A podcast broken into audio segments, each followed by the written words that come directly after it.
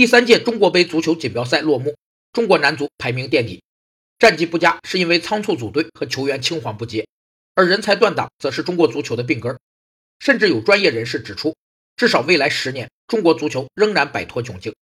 根据未来社会政治、经济、文化、科技发展的趋势和规划，预测未来某一目标年度所需的人才数量被称为人才预测，包括未来社会某一时期对人才的需求数、人才的结构特点和流动等。必须考虑社会政治制度、经济状况、教育投资等限制因素。人才预测有四个意义：首先，人才预测是人才管理决策和计划的重要前提；其次，人才预测是解决人才供需矛盾的科学依据；第三，人才预测是提高教育投资经济效益的有效途径；第四，人才预测是实现经济社会发展规划的重要保证。